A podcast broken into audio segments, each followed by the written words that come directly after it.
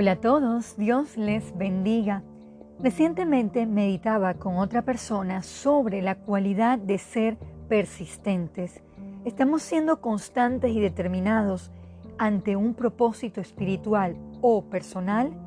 El tema de hoy es el valor de la perseverancia.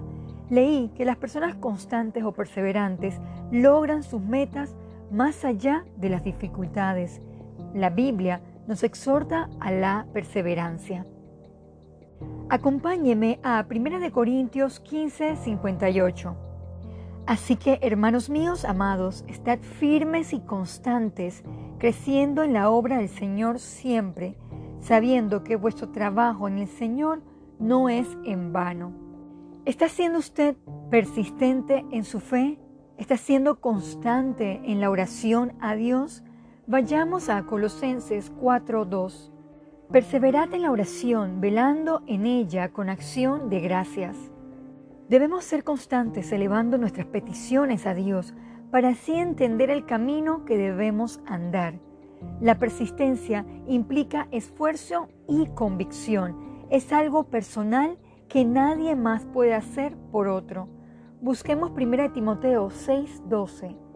Pelea la buena batalla de la fe, echa mano de la vida eterna, a la cual asimismo fuisteis llamado, habiendo hecho la buena profesión delante de muchos testigos.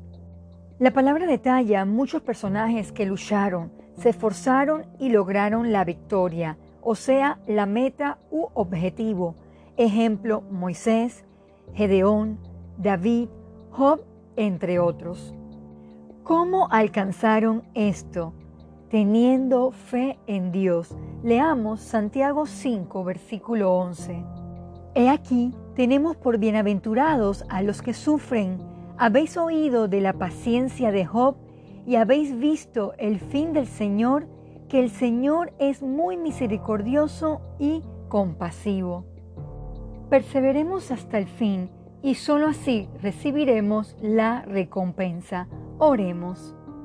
Amado Jesús, le damos gracias por exhortarnos a ser esforzados y persistentes, que nuestra primera disciplina sea ser constante en nuestro caminar de fe sabiendo que obrarás en nuestra vida y nos guiarás.